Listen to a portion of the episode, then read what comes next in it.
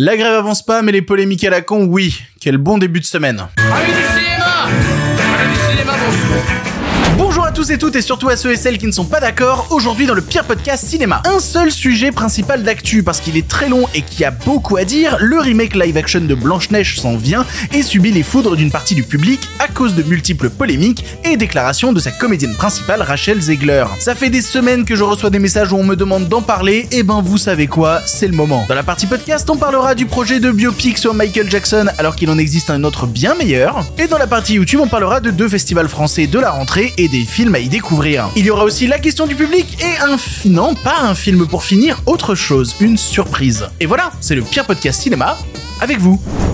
Eh bien, ça ne va pas être dans la poche.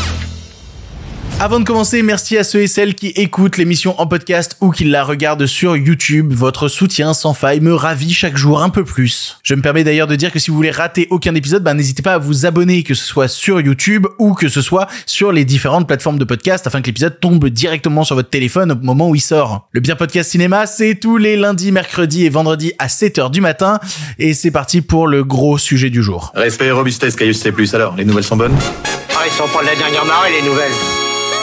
Moi, je veux du féroce actualité.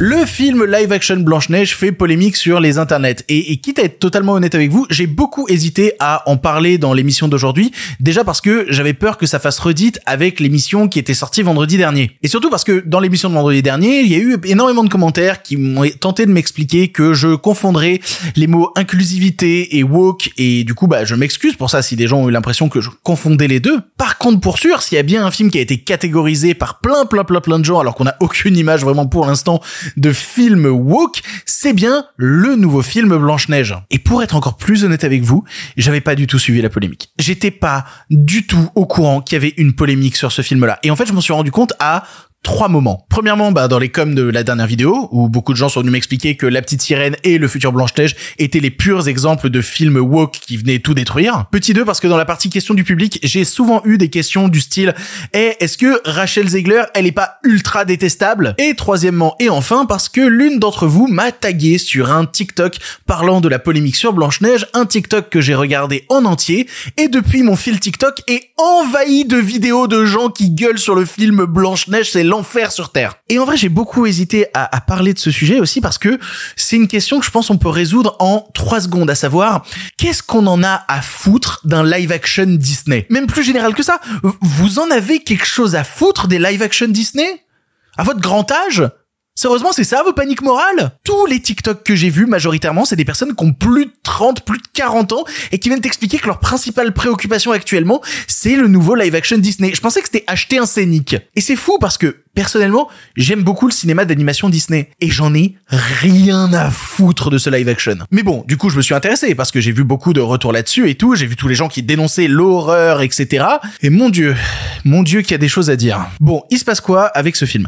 En 2019, Disney a annoncé qu'ils allaient faire un remake live action de Blanche-Neige réalisé par Mark Webb. Et normalement, rien qu'avec cette info, juste ça, on devrait déjà en avoir rien à foutre. Parce que la carrière de Mark Webb, bah, c'est pas bien en fait. Il a rien fait de bien depuis 500 jours ensemble, qui était son premier film. Ensuite, il a fait les deux Amazing Spider-Man que certains semblent aimer, mais personnellement étant fan de Tobey Maguire, j'en ai eu rien à péter. Et depuis, tout ce qu'il a fait, c'est deux drames romantiques qui sont complètement plantés, que ce soit en termes de critique et de box-office. Le dernier, même pas à 33% sur Rotten Tomatoes. 90% des remakes live-action de Disney sont des purges. Et là, on refile le bébé à un mec qui est en perte de vitesse depuis 15 ans. Qu'est-ce qu'on en a à foutre? On n'a pas des meilleurs films sur lesquels débattre. Dans quel univers est-il devenu important de débattre du prochain film de Mark Webb? Bon, il y a eu des polémiques. La première polémique, elle est venue de Peter Dinklage, que vous connaissez sûrement pour son rôle de Tyrion Lannister dans Game of Thrones, qui est venu expliquer que bah il était un petit peu en désaccord avec le fait que on fasse un Blanche-Neige et les sept nains, voilà, que la notion des nains dans Blanche-Neige était problématique. Il a expliqué, pour dire les termes exacts, que voilà, vouloir raconter à tout prix l'histoire de sept nains qui vivent dans une mine, bah à notre époque c'est quand même stigmatisant. Et c'est un sujet qui divise, parce qu'il y a d'autres comédiens atteints de nanisme qui se sont opposés à ce qu'a dit Peter Dinklage. Il y a notamment euh, Wiman, que vous connaissez probablement parce qu'il était dans la saga des Jackass, et qui a expliqué que le fait qu'on caste pas des personnes de petite taille, bah, c'était un problème. Et il y en a un autre aussi qui a été très bruyant sur le sujet, c'est Dylan Postel, que vous connaissez peut-être parce que il jouait euh, dans le monde du catch, la WWE, le rôle de Hornswoggle, et j'ai la déclaration euh, de Dylan Postel qui a dit, il y a des acteurs, des acteurs nains, qui rêveraient d'être dans un film à gros budget de Disney, et à cause de Peter Dinklage, ça n'arrivera pas. C'est injuste, car ce sont des rôles pour des personnes comme moi, des rôles qui ne sont pas donnés. Je peux pas prétendre au rôle d'Harrison Ford ou George Clooney, parce que c'est pas des rôles pour moi. Personnellement, je suis un peu étonné que Dylan Postel parle de cinéma quand le seul rôle qu'il a eu dans sa carrière, c'est dans Leprechaun Origins, produit par la WWE, et on le voit même pas dans le film, c'est une créature qui est à moitié faite en CGI. Et oui, j'ai vu ce film parce que j'ai une vie de merde. Et on peut remettre en cause les deux parties dans cette histoire parce que Peter Dinklage, c'est facile pour lui de dire ça. Il a un vrai statut à part dans l'industrie. Il y a des milliers de gens qui rêveraient d'avoir sa carrière. Et en même temps, Hornswoggle à la WWE, c'était quoi? C'était un nain magique qui vivait sous le ring. Et ensuite, on a révélé qu'il était le fils illégitime de Vince McMahon. Comme ça, tout le monde pouvait se moquer du patron de la fédération en disant « Ah ah ah, ton fils est un nain !» Je suis pas certain qu'il ait fait grandement avancer la cause, lui non plus. Et oui, je suis au courant de tout ça parce que je regarde trop de catch. Voilà, chacun son délire. Vous, c'est les live-action Disney. Moi, c'est le catch. On a tous nos défauts. En vrai, sur la polémique des sept nains, j'ai pas vraiment d'avis sur la question parce que, de un, je suis pas concerné, et de deux, Qu'est-ce qu'on s'en branle? C'est un live action Disney. Et en face, on a Disney qui a déclaré qu'au final, dans le film, ce sera pas sept nains, mais sept créatures magiques. Je suis pas certain que ce soit mieux non plus. Et je sais que beaucoup de gens citent une photo qui a fait polémique, qui aurait filtré du plateau où on verrait les sept nains marcher, il y aurait qu'un seul acteur nain et tous les autres seraient des personnes de taille normale. Mais en fait non, la photo a été déclarée complètement fausse parce qu'on sait que dans les sept nains, pour le rôle de Grincheux, a été casté le comédien Martin Kleba, que vous connaissez peut-être parce qu'il était dans la saga Pirates des Caraïbes. Et si on regarde la photo, bah il est pas sur la photo. Comme quoi, visiblement, pour le casting des sept nains, ils ont fait ce qu'ils voulaient au final. C'est une polémique tellement random. Je vais juste me permettre une petite remarque à l'attention des gens qui tiennent à tout prix à ce qu'on conserve les sept nains du film original. Dans le livre Walt Disney The Triumph of American Imagination, le journaliste et critique Neil Gabler, qui est un biographe de 72 ans, clairement pas le plus woke de nous tous, il a même travaillé chez Fox News à un moment. Dans le livre, il raconte la vie de Walt Disney et notamment la préparation du film Blanche-Neige. Et on apprend que Walt Disney himself considérait que les sept nains étaient je peux pas dire le mot. Voilà, je peux pas dire le mot. Euh, une N-word, voilà, pile. Walt Disney himself considérait les sept nains comme un tas de N-word. Voilà, voilà, c'est ça les sept nains pour lesquels certaines personnes semblent se battre à tout prix. Voilà ce que le saint patron Disney pensait des sept nains pendant qu'il créait le film. Voilà ce que ça représentait pour lui. Voilà, voilà, voilà. Bref, ça c'était la première polémique concernant le film, et puis est venue ensuite Rachel Zegler. Rachel Zegler, c'est une comédienne talentueuse qui a été découverte au cinéma dans le film West Side Story de Steven Spielberg. C'est tout récent, mais commencer sa carrière chez Tonton Spielberg, eh bien, GG, trop bien, trop stylé. Elle a ensuite joué dans d'autres trucs, notamment Shazam 2, elle sera bientôt à l'affiche du nouveau Hunger Games, mais quand elle a été annoncée au casting de Blanche-Neige dans le rôle de Blanche-Neige, eh bien, toute une partie d'internet est devenue complètement ouf. Parce qu'ils n'ont pas casté une comédienne blanche, ils ont casté une comédienne d'origine colombienne. Et ce genre de truc-là, c'est une panique morale continue à chaque fois qu'il y a ce genre de casting. Et à chaque fois, la raison invoquée par les gens qui critiquent, c'est de dire que ça change le look iconique de la princesse qu'on connaît depuis des années. Un look d'ailleurs qui a été vivement critiqué sur une photo plateau qui a filtré. Sauf que les gens oublient tellement que ben une photo plateau qui filtre, eh ben c'est pas le costume final parce que le costume final il doit être éclairé, il doit être filmé, il doit être ensuite amélioré avec des CGI. Donc quand vous commentez un look sur une photo de plateau, bah vous commentez pas le résultat final dans le film parce que sinon c'est un peu comme si vous commentiez une image prise sur un plateau en disant on voit vachement les projecteurs quand même. C'est du même niveau, ça a pas d'intérêt. Ce truc là de dire que ça change le look iconique d'une princesse, avait déjà été invoqué à l'époque de la petite sirène, voilà le live action précédent de Disney quand l'actrice Hale Bailey, comédienne noire, avait été castée dans le rôle de la petite sirène. Et ça m'embête un petit peu à chaque fois ce genre de remarque là parce qu'on oublie l'importance des contes aussi dans les folklores de chaque pays. Concernant Blanche-Neige, eh ben on oublie que Blanca-Nieves c'est une figure très importante en Amérique latine et qui a déjà été adaptée notamment en 2012, il y a eu un film qui s'appelle Blanca-Nieves réalisé par Pablo Berger, on a déjà eu la Blanche-Neige latino. Mais effectivement, là je cite des cas qui ne sont pas des remakes officiels de chez Disney, là on parle voilà de remakes officiels de Disney, est-ce que c'est grave de changer la couleur de peau d'un des personnages? Non, non. On va peut-être pas être d'accord sur le sujet, mais je vais expliquer les raisons pour lesquelles je dis ça. Et pour ça, je vais avoir besoin de lire les six premiers mots de la page Wikipédia de Blanche-Neige, à savoir Blanche-Neige est un personnage fictionnel. Elle n'existe pas, Blanche-Neige. Blanche-Neige n'existe pas. Je veux dire, Blanche-Neige, c'est un personnage fictionnel qui vient d'un film de 1937, tiré d'un conte qui date de 1812. 1812.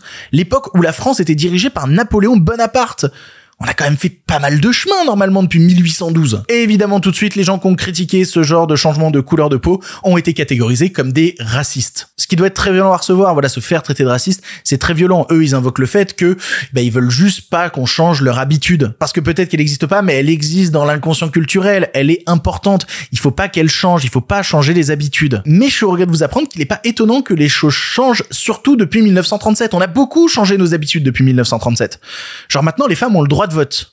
Ouais, je sais, le monde va à une vitesse folle, je suis complètement paumé. Je vais pas lister tous les changements qu'il y a eu dans le monde depuis 1937. Je veux dire, rien qu'en France, elle a eu le temps d'être envahie, puis d'être libérée. Et ça me permet de rajouter aux gens qui aiment pas le changement que, euh, d'après l'historien allemand Volker Kopp, bien Blanche-Neige, c'était le film préféré d'Hitler. Et que même à l'époque, Roy Disney, le frère de Walt Disney, s'est rendu personnellement en Allemagne pour faire la promotion du film auprès de Joseph Goebbels, le ministre de la propagande du Troisième Reich. C'est ça aussi, Blanche-Neige. Ça, porte aussi cet héritage-là. Un héritage qu'il faut absolument pas changer, quand même. Et voilà, je vais pas dire que les gens qui critiquent ce genre de changement de couleur de peau sont nécessairement des racistes. Parce que voilà, comme je disais, c'est très violent de se faire euh, traiter de raciste. C'est extrêmement violent. Mais est-ce qu'on peut pas dire tous ensemble que parfois les choses changent et que c'est pas plus mal. Et si on n'arrive pas à se mettre d'accord là-dessus, est-ce qu'on peut juste tous ensemble collectivement se rendre compte qu'on est encore en train de parler d'un remake live action de Disney? Qu'est-ce qu'on s'en branle? Bon, tout ça a pas été aidé par les déclarations récentes de Rachel Zegler qui, depuis la fin du tournage, a annoncé la couleur concernant bah, la version qui allait être donnée de Blanche-Neige dans ce film. J'ai trouvé un bout de sa déclaration sur le compte Twitter End Wokeness, voilà, ça démarre fort. La bannière du gars, c'est plein de têtes qui représentent des communistes, des personnes LGBT et même des personnes masquées ou vaccinées du Covid. Et au-dessus, c'est marqué "Vous avez tous faux". Je suis désolé, les gens qui critiquent le film Blanche-Neige ou Rachel Zegler, visiblement, ce mec-là, il est dans votre camp. Et, je connais ça. On a tous un tonton gênant qui met mal à l'aise au repas de famille. On dira que c'est le vôtre. Bref, qu'est-ce qu'elle a dit, Rachel Zegler? Elle a dit, le dessin animé original est sorti en 1937 et ça se voit. L'accent est mis sur son histoire d'amour avec un gars qui la traque littéralement. C'est bizarre, vraiment bizarre. Dans le même temps, à Variety, elle a précisé on n'est plus en 1937. Elle sera pas sauvée par un prince et elle ne rêvera pas du véritable amour. Elle va rêver de devenir la leaduse qu'elle sait qu'elle peut être et que son défunt père lui a dit qu'elle pourrait devenir si elle était intrépide, juste courageuse et vraie. Et enfin, elle a précisé que le Disney original, elle l'avait vu que deux fois et elle se fait attaquer pour ça aussi et ça, par exemple, c'est vraiment une raison à la con de l'attaquer. Honnêtement, je pense pas avoir vu Blanche-Neige plus de deux fois dans ma vie. Et si vous commencez à l'attaquer elle sur le fait qu'elle aurait vu que deux fois Blanche-Neige, il va falloir vous attaquer à énormément de gens qui travaillent dans le MCU. Parce que, petite confidence, la majorité des gens qui jouent vos super-héros préférés n'en ont rien à foutre des super-héros, n'en ont rien à foutre des comics et viennent juste prendre leur chèque et basta. Alors si vous tombez sur Rachel Zegler à ce sujet, faut tomber aussi sur tous ces gens-là. Anecdote personnelle, moi je me rappelle avoir interviewé Christophe Valls à la sortie du film Alita Battle Angel et quand je lui ai demandé son rapport avec le manga d'origine, il m'a répondu qu'il en avait rien à foutre des mangas. C'est littéralement ce qu'il m'a dit, ça a été filmé. Il m'a répondu que moi tout ce dont j'ai besoin c'est un scénario, j'avais un scénario, ça me suffit. Bref, l'attaquer là-dessus, c'est un faux prétexte. Alors je peux vous accorder que Rachel Zegler, elle a un franc-parler, elle a une manière en interview de sortir des hot takes de manière un peu violente qui peut énerver, parce qu'elle peut avoir tendance à le dire en prenant un peu les gens de haut. Mais vu que je fais pareil trois fois par semaine dans cette émission, je vais pas me permettre de juger le fait qu'elle fasse ça. Et pareil à côté de ça, elle a reçu de la hate le jour où elle est venue euh, soutenir la grève, soutenir la grève, euh, quand elle est venue soutenir la grève, les piquets de grève actuellement à Hollywood et qu'elle a eu cette déclaration où elle a dit si je passe 18 heures dans une robe de princesse Disney, je mérite d'être payé pour chaque heure où le film est diffusé online. Bah même si ce qu'elle dit est sur le papier vrai, ben ses propos sont quelque peu déplacés quand elle a pris quand même un sacré salaire à la fois pour euh, Shazam 2, euh, Hunger Games et la Blanche Neige, alors que t'as des gens sur les piquets de grève qui sont même pas capables eux de toucher 26 000 dollars pour avoir l'assurance maladie. Non mais c'est vrai qu'elle a sa manière de dire les choses. Elle a une grande gueule. Elle est pas lissée par des RP qui essayent à tout prix de simplifier son propos. Elle parle, elle parle comme une meuf de 22 ans quoi. Voilà. Et les meufs qui parlent fort dans l'industrie, elles ont toujours été conspuées. Regardez, avant elle, c'était Brie Larson et maintenant c'est Rachel Zegler. C'est un cycle continu dès qu'une meuf ose un peu trop gueuler dans le monde du cinéma. Et je vais pas dire que tout cela démontre un schéma sexiste, parce que c'est comme être traité de raciste tout à l'heure. Être traité de sexiste, ça peut être douloureux. C'est juste que l'attaquer sur sa manière de parler, c'est tellement nul. Je connais tellement de gens dans l'industrie qui sont des bêtes d'acteurs, qui jouent dans des bêtes de films et qui sont des tanches au moment où il faut parler à des journalistes. Je connais même beaucoup trop d'exemples de gens comme ça. Et je suis pas certain que le dixième d'entre eux reçoivent le niveau de harcèlement que Rachel Zegler se ramasse sur la gueule. Pour, vous donner un exemple, j'ai tapé Rachel Zegler sur Twitter et le résultat a été juste édifiant. This role would not exist for you if that role had not existed for her in 1937. Yeah, we're sick of it. We're sick of this bullshit. This is what you're getting. You're supposed to win parents over. You're talking to kids. I literally hate the movie. I think it's absolute fucking garbage. Are you talking about something else? No, I'm talking about Snow White. They're just in a constant circle jerk with each other all the time. When you open your mouth, you show that you are not credible and not smart. Weird? Yeah. You know what's weird? That these people just shut the f- up. I don't know why Disney doesn't slap a lawsuit on this person. I know. I'm gonna go out and crap on the product. What do you think, Baby Groot? I was thinking the same thing. Surtout qu'en vrai, tout ce qu'elle fait là, c'est expliquer ce qu'il y a dans le film dans lequel elle a joué. Elle a pas écrit le film. Si vous voulez vous en prendre à quelqu'un, vous avez qu'à vous en prendre à la scénariste du film, qui s'avère être, qui s'avère être Greta Gerwig qui vient de dépasser le milliard au box-office avec Barbie. Visiblement, ce qu'elle écrit normalement, c'est c'est plutôt non? Mais pour en revenir au sujet global, oui, effectivement, l'histoire va être modifiée. Ils font un remake live action où ils modifient l'histoire et il y a plein de gens qui se permettent de critiquer ça en disant que modifier l'histoire originelle de Blanche-Neige, c'est un scandale et que le film va complètement se planter s'ils font ça. Passer d'une histoire où c'est une gamine naïve qui va se perdre dans un monde qui la dépasse complètement avec des créatures magiques à une histoire de nana qui subit le système patriarcal forcé et qui par son aventure va réussir à s'affirmer en tant que femme et prendre ses vraies décisions professionnelles, bah ça existe déjà en fait. C'est le Alice au pays des merveilles de Tim Burton. Vraiment, comparez-le à l'original, à la fin du remake live action, Alice, elle refuse un mariage arrangé, elle dit merde à tout le monde et elle crée un système de commerce maritime avec Hong Kong, elle saute dans un bateau, elle devient capitaine. Et vous pouvez détester le film, moi-même j'ai plein de problèmes avec. N'empêche qu'il a rapporté plus d'un milliard au box-office. Un milliards. Après, on est donc modifié des histoires Disney dans des live action pour transformer les personnages féminins un peu vides dans des versions beaucoup plus fortes. Et ben, Disney le fait déjà depuis 13 ans. Et ça fonctionne. Maléfique en 2014 le faisait déjà, donnant plus de profondeur au personnage de Maléfique. Et ça a fait plus de 750 millions au box-office. Ils ont toujours modifié les histoires dans les live action. On peut remonter vraiment, vraiment dans le temps. Si on prend euh, les 101 Dalmatiens qui est sorti en 96, et ben, ça a pas la même histoire que le dessin animé original. C'est un dessin animé c'est pas grave. Et, et, quand je lis dans le Télégraphe que le, le fils du réalisateur de Blanche-Neige considère que son père et Walt Disney se retourneraient dans leur tombe s'ils apprenaient qu'on faisait un Blanche-Neige un peu woke, je suis désolé, je me marre un peu. Déjà parce qu'on l'a dit plus tôt, mais euh, tonton Walt, il passait son temps à lâcher des dingueries racistes et il faisait la promotion de ses films directement auprès du régime nazi. Du coup, oui, effectivement, s'il compare avec l'époque actuelle, il y a plein de trucs qui le dérangeraient. Et concernant le mec qui fait sa déclaration, son père c'est David End et c'était pas vraiment le réalisateur de Blanche-Neige. Il faisait partie d'un pool où t'avais six réalisateurs différents. Il était même pas nommé comme réalisateur, il était nommé comme superviseur. C'était Walt Disney qui prenait toutes les décisions et eux, ils suivaient le mouvement. Qu'est-ce que t'en sais de ce qu'il aurait pensé ton père? C'était tellement une autre époque. Je veux dire, le dernier film de ton père chez Disney, c'est un film de propagande pro-armée américaine qui s'appelle La victoire dans les airs et qui vantait les mérites des bombardements stratégiques. Oui, c'est un vrai film qui a vraiment existé parce que pendant la Seconde Guerre mondiale, Disney a été utilisé comme arme de propagande par les États-Unis et c'est bien la preuve que l'époque a changé. Je pense que si Walt Disney revenait à la vie aujourd'hui, avant de questionner Blanche-Neige, il se poserait des questions sur un milliard d'autres trucs. Et il y a beaucoup de choses à dire, je suis désolé, je me depuis le début de, de dire cette phrase-là, mais qu'est-ce qu'on s'en branle des remakes live action de Disney? Je lis les commentaires, je lis les messages des gens depuis quand c'est devenu une préoccupation majeure? Ils sont quasi tous nuls à chier. Les, deux meilleurs, c'est le livre de la jungle et Dembo, mais même eux, ils étaient déjà très moyens. Et si je reprends la liste en entier, bah voilà, j'aime pas Alice, La Belle et le Clochard, c'était nul, comme Cruella, comme Peter et Wendy, comme euh, comme Maléfique, comme Cendrillon, tout ça c'était nul. Et dans les vraiment nuls à chier, ben il y a La Belle et la Bête, il y a Aladdin, il y a Pinocchio, il y a La Petite Sirène récente. C'est que des très très mauvais films. Et le pire de tous, le pire des tous à mes yeux, c'est je pense le roi lion. Quelle horreur, c'est horrible ce truc, c'est une merde infâme. Et oui, je passe mon temps à vous dire qu'est-ce qu'on s'en branle de ces films-là et je les ai tous vus. Pourquoi est-ce que j'ai vu tous ces films-là? Eh bien parce que je les utilise pour ma balance critique. Dès que je me perds un peu dans ma boussole de la cinéphilie, dès que j'enchaîne trop de films de qualité, j'ai besoin de voir un film nul histoire de rééquilibrer la balance et pouvoir réapprécier à leur juste valeur les bons films.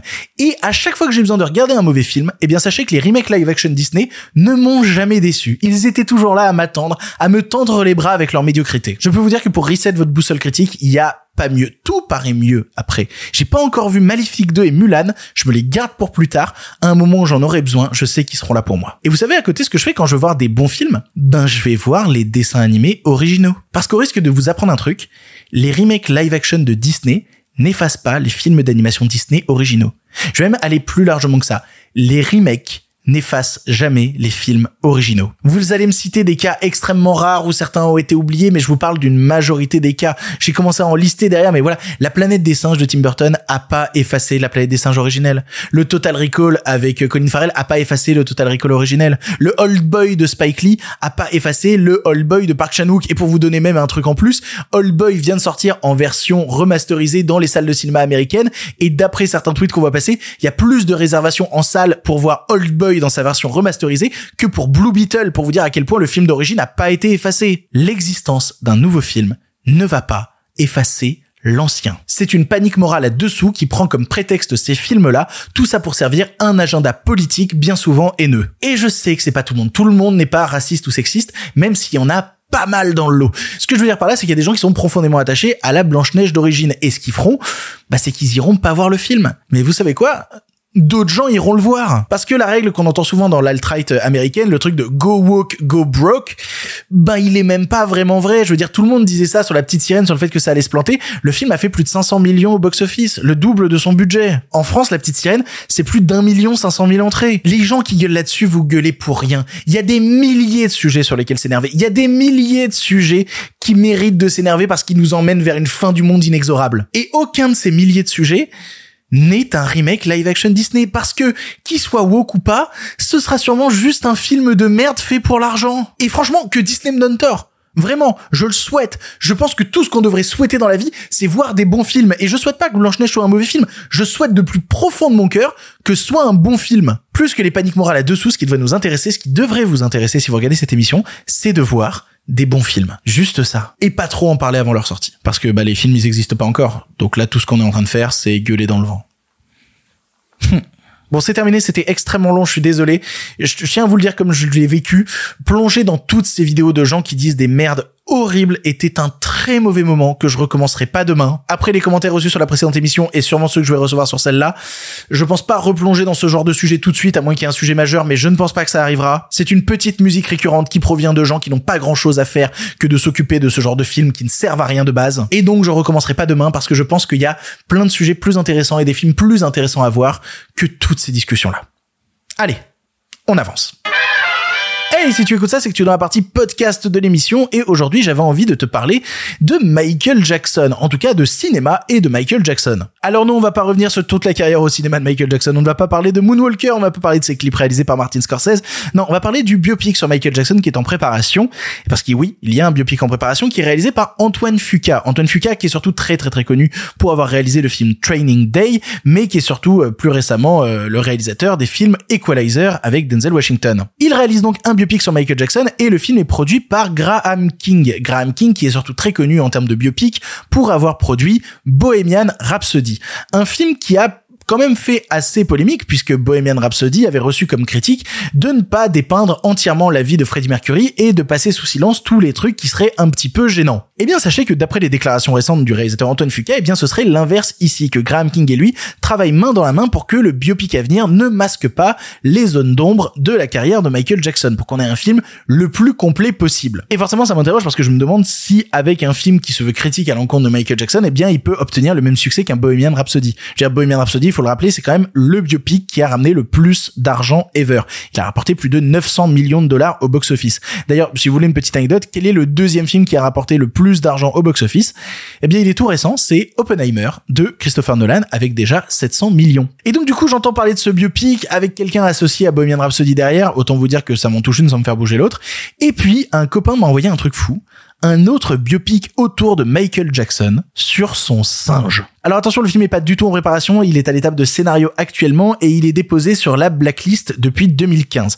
Pour ceux qui savent pas ce qu'est la Blacklist, c'est un site euh, qui fait un sondage chaque année des scénarios les plus appréciés mais pas encore produit. En gros, en tant que scénariste, tu payes 25 dollars par mois pour figurer dans la base de données du site et espérer être repéré parce que bah, figurer dans le top de fin d'année de la blacklist, eh bien, il y a toujours une possibilité pour que 50% des films qui soient dedans soient ensuite produits, réalisés, etc. Il y a beaucoup de très grands films qui ont très bien marché ces dernières années qui viennent de la blacklist. Je veux dire, bon, vous, pouvez retrouver sur Wikipédia la liste complète online, mais on peut citer par exemple Argo, Le Discours d'un roi, Slumdog Millionnaire, The Revenant, Prisoners, voilà, tout ça c'est des films qui à la base avaient leur scénario sur la blacklist. Et donc depuis 2015 se trouve sur la blacklist le scénario de Bubbles, un biopic sur Michael Jackson, mais du point de vue de son singe de compagnie. Alors c'est une vraie histoire, hein. Michael Jackson avait un singe qui s'appelle Bubbles, qui a été adopté par, par MJ quand il avait 8 mois, en 1983, et il l'emmenait partout. Il y a un tas d'anecdotes à raconter avec ce singe, notamment le fait que il l'a emmené en tournée euh, au Japon et il l'a emmené boire le thé avec le maire d'Osaka. Tu vois, ce genre d'histoire. Le singe Bubbles dormait dans un berceau qui était dans la chambre de Michael Jackson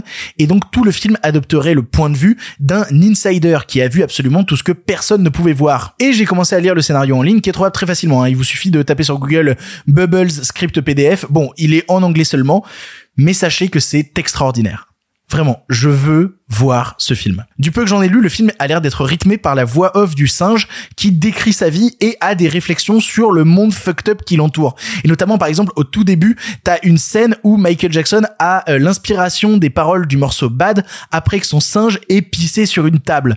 C'est c'est du pur plaisir. J'ai envie de voir ça. Ça a pas l'air du tout d'être le biopic basique habituel. Et en fait, je crois que Hollywood a oublié ça. C'est que même dans un biopic, ce qui est intéressant dans le cinéma, c'est la question du point de vue qui raconte l'histoire? Comment est-il biaisé sur sa manière de raconter l'histoire? Bon, on va pas remonter jusqu'à Rashomon d'Akira Kurosawa, mais t'as compris l'idée. Bohemian Rhapsody, quand tu vois le film, bah tu sens que c'est raconté par des anciens membres du groupe, qu'ils y foutent leur seum, qu'ils y foutent leur point de vue biaisé. Ou sinon, par exemple, bah on se retrouve avec un point de vue absolument omniprésent, avec un film qui voit tout, tous les personnages, tout le temps, et donc en fait t'as jamais vraiment d'infos dissimulées volontairement ou non au spectateur. Quand vous regardez un film, posez-vous souvent cette question-là. Qui raconte l'histoire? C'est la question la plus importante et qui peut parfois définir votre appréciation ou non d'un film. Et personnellement, concernant Michael Jackson, bah, j'aurais préféré que celui qui raconte l'histoire soit un singe. Les nouvelles n'étaient pas très fraîches, en effet. C'est l'heure de la question du public. Comme vous le savez, je poste sur Instagram des stories. N'hésitez pas à me suivre sur Instagram où je vous dis, hey, posez-moi une question pour l'émission et vous avez ensuite l'occasion de pouvoir euh, passer dans l'émission, pardon. Et aujourd'hui, la question nous vient des chroniques d'une Nantaise qui dit, est-ce que la grève pourrait permettre à des plus petits films de rester plus longtemps à l'affiche? Oui et non. Ce que je comprends de sa question, c'est que est-ce que la grève qui a actuellement à Hollywood et qui met à l'arrêt toute une partie du secteur pourrait avoir les effets que avait eu le Covid sur l'industrie cinématographique? On s'était retrouvé avec des gros trous sans film américain. Je sais pas si vous vous rappelez de cette période-là, mais effectivement, le cinéma américain était majoritairement à l'arrêt et donc on avait vachement privilégié dans nos salles les productions nationales. Ça a permis de faire passer des films français sur le devant de la scène et des films qui auraient eu une plus petite sortie, ben ont eu une plus grosse sortie. Je pense notamment au dernier voyage de Romain Quiro qui avait terminé quasiment à 100 000 entrées ce qui était complètement inespéré pour le film. Et là, on est dans un exemple un peu similaire à celui du Covid, parce que effectivement, la production américaine est à l'arrêt, là où la production française continue. Donc, on va forcément arriver à un moment où les stocks américains s'amenuisent et il faut privilégier la France ou de l'importation d'autres pays. Donc, ça va pas forcément bénéficier aux plus petits films, comme dans ta question, mais ça va bénéficier à autre chose que le cinéma américain. Qui est une bonne chose d'un côté, parce que voilà, le cinéma est dominé par une présence nord-américaine en permanence et pouvoir voir d'autres films dans nos salles, déjà qu'en France, on a un pays où il y en a une diversité de pays représenté dans les salles qui est complètement folle et bah, ça fait plaisir. Ça permettra de sortir des films comme ceux que je vous citais tout à l'heure, voilà, Concrete Utopia, faut qu'ils débarquent dans les salles françaises. Mais c'est aussi une mauvaise chose de l'autre côté parce que pour les exploitants de salles, eh ben, ils ont besoin de ces films américains là. Ils se disent que sans les films américains, les gens viendront pas au cinéma et que tout va se planter de manière horrible. On aimerait que les gens changent leur habitude, mais euh, les gens continuent d'aller majoritairement du cinéma américain. Et donc quand il y a plus de films américains en salle, bah ça a une répercussion sur les entrées en salle. Donc c'est un effet qui est non visible pour l'instant, mais qui va commencer à se voir au cours de la fin d'année 2023, début 2024. Parce qu'en fin d'année 2023, on aura encore des distances de films un peu espacées, vu que des films sont repoussés, et à partir de 2024, on va commencer à voir les stocks réduire, et là, du coup, il faudra compenser. Et en vrai, si on se place pas en tant que point de vue d'exploitant et qu'on se place juste en tant que public qui a envie de découvrir des bons films, ben, un cinéma américain qui laisse un peu respirer les autres et qui permet de voir des films d'autres nationalités, franchement, je pense qu'en termes de qualité, vous y gagnez. Pour le cinéma, monsieur Leblanc, pour le grand écran, pas pour la petite lucarne. C'est l'heure d'un film pour finir, vous le savez, à chaque fin d'émission, on parle d'un film avant de se quitter, et vous pouvez venir dans l'émission parler d'un film. Ça se passe le vendredi, je vous donne la parole, pour ça il vous suffit d'envoyer un audio de maximum 3 minutes à l'adresse mail lepirepodcastciné.gmail.com. Après je fais une petite sélection, je prends l'audio que j'ai trouvé le plus pertinent, et hop, il passe dans l'émission. Et aujourd'hui, je vous avais dit la semaine dernière que je vous parlerai de Blue Beetle, mais j'ai réfléchi. Et en vrai, j'ai pas envie. Vraiment, je me suis rendu compte hier, j'étais dans un truc de, mais en fait, j'ai pas envie d'aller voir Blue Beetle en salle. J'ai passé toute une émission à vous expliquer d'arrêter d'aller voir des films de merde. Pourquoi est-ce que j'irais m'imposer ce truc-là? Du coup, je vais même pas vous parler d'un film. Enfin, si, mais pas vraiment. Puisque je vais parler de Massacre à la tronçonneuse. Le jeu vidéo.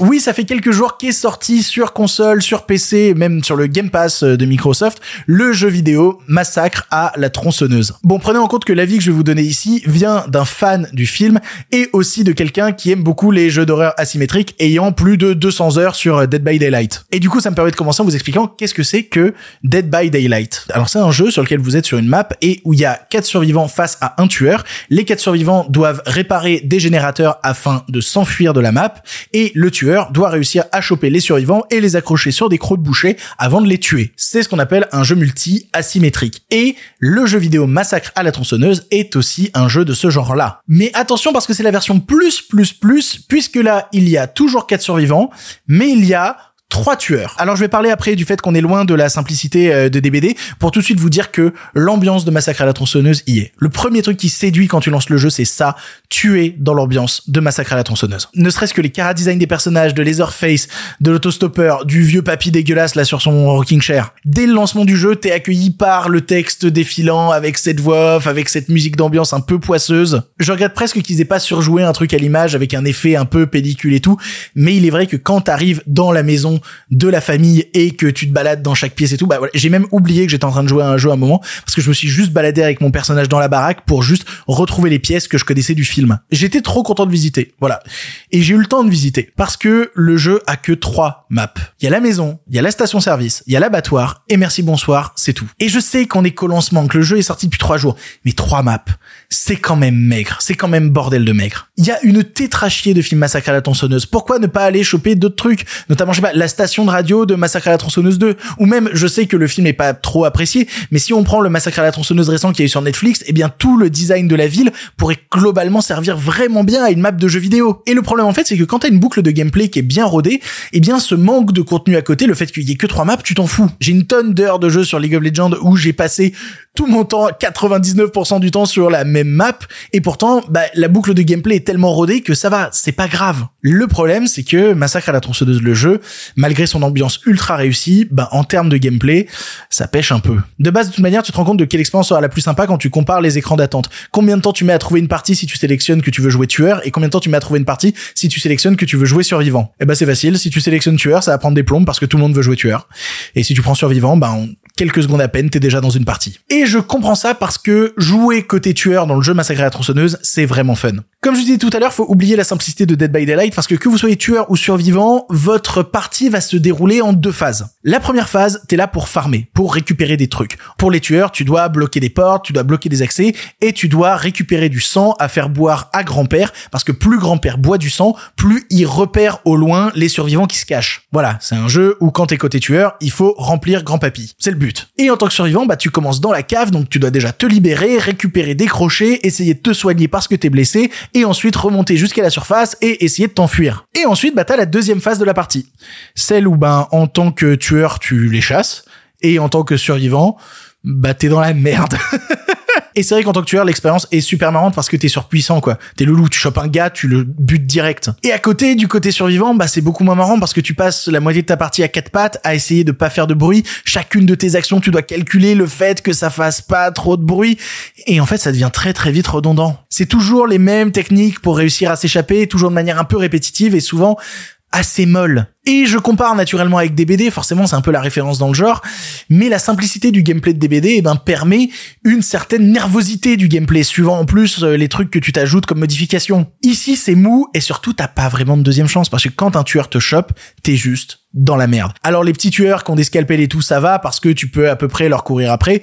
Mais par exemple, tu tombes face à Laserface. Bon, il peut pas passer à travers les murs, mais par contre, quand il te chope avec sa tronçonneuse, t'es mort instant. Y a pas de deuxième chance. Allez, on te met à part, puis tes copains peuvent te libérer, puis on repart ou quoi. Non, t'es chopé, t'es mort, c'est terminé. Donc je trouve l'expérience assez frustrante parce que je la trouve assez déséquilibrée. Trois tueurs bien coordonnés, c'est un massacre en quelques minutes. Et même pour eux, bah c'est pas une expérience si jouissive que ça. Et la partie survivant, elle manque de profondeur. Ils ont rajouté plein de petites actions à faire pour essayer de compenser, mais c'est des trucs. Ça, ça ne suffit pas à remplacer un manque de profondeur du gameplay. Et en vrai, ce qui m'emmerde, c'est que j'ai quand même envie d'y rejouer parce que l'ambiance elle est inégalable. Voilà, ils sont imbattables sur l'ambiance. Ils ont la marque et ils la servent au mieux. Mais si je veux parler de pur jeu, ben je me rappelle de Laserface dans Dead by Daylight et c'était quand même vachement plus efficace.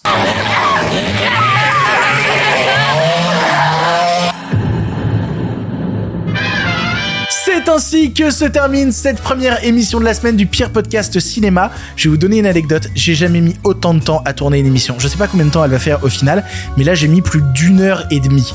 Ça ne m'est jamais arrivé de mettre autant de temps pour tourner une émission. C'était un gros sujet, c'était lourd, c'était pas mal de recherches pour essayer de tout caser. On va essayer de faire des émissions plus simples. Je suis désolé si celle de mercredi est plus simple, mais elle va être plus simple. Quoi qu'il arrive, maintenant c'est terminé. Mais si vous en voulez encore, Non mais oui, bien sûr, mais c'est fini cette histoire là. Par contre, euh, la prochaine fois, avec plaisir. Thank you.